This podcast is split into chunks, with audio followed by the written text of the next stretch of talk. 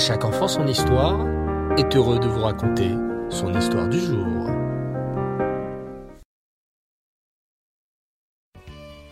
Cette histoire est en rapport avec la paracha de la semaine, parachat Tetzavé, qui énumère les habits du Kohen Gadol.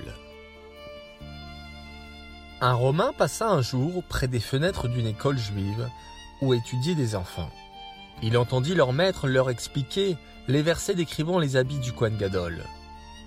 Voici les vêtements qu'ils exécuteront un pectoral, un éphod, une robe, une tunique à mailles, une tiare et une écharpe. Le non-juif entra aussitôt les questionner. Les habits dont vous avez parlé, à qui sont-ils destinés? Qui portent des vêtements aussi splendides? Ce sont les habits du grand prêtre, du Kohen Gadol, lui dirent-ils.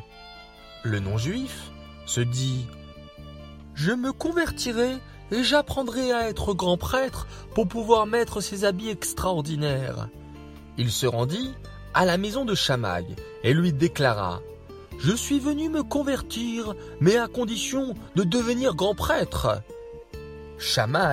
En entendant cette prétention ridicule, lui ferma la porte au nez. Le non-juif partit alors chez Hillel et lui répéta son désir. Hillel lui répliqua Tu sais probablement que l'on ne peut devenir roi sans apprendre tout ce qui est d'usage à la cour. Il en est de même du grand prêtre. Tu dois apprendre toute la Torah pour connaître quelles sont les tâches, les usages et les actions d'un grand prêtre. Le Romain accepta et se mit à étudier la Torah.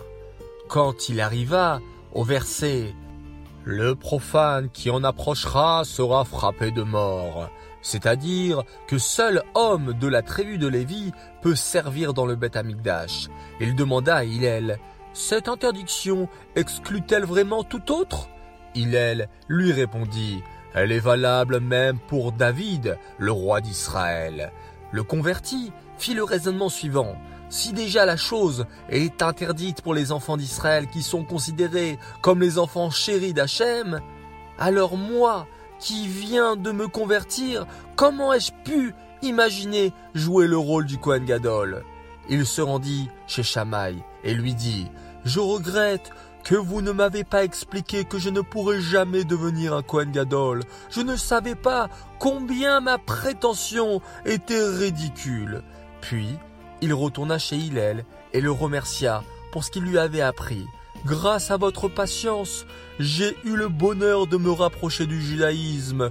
Que Dieu vous bénisse. De cette histoire, apprenons d'Hillel savoir être patient et tolérant envers autrui pour pouvoir, au fur et à mesure, l'approcher du droit chemin de la Torah.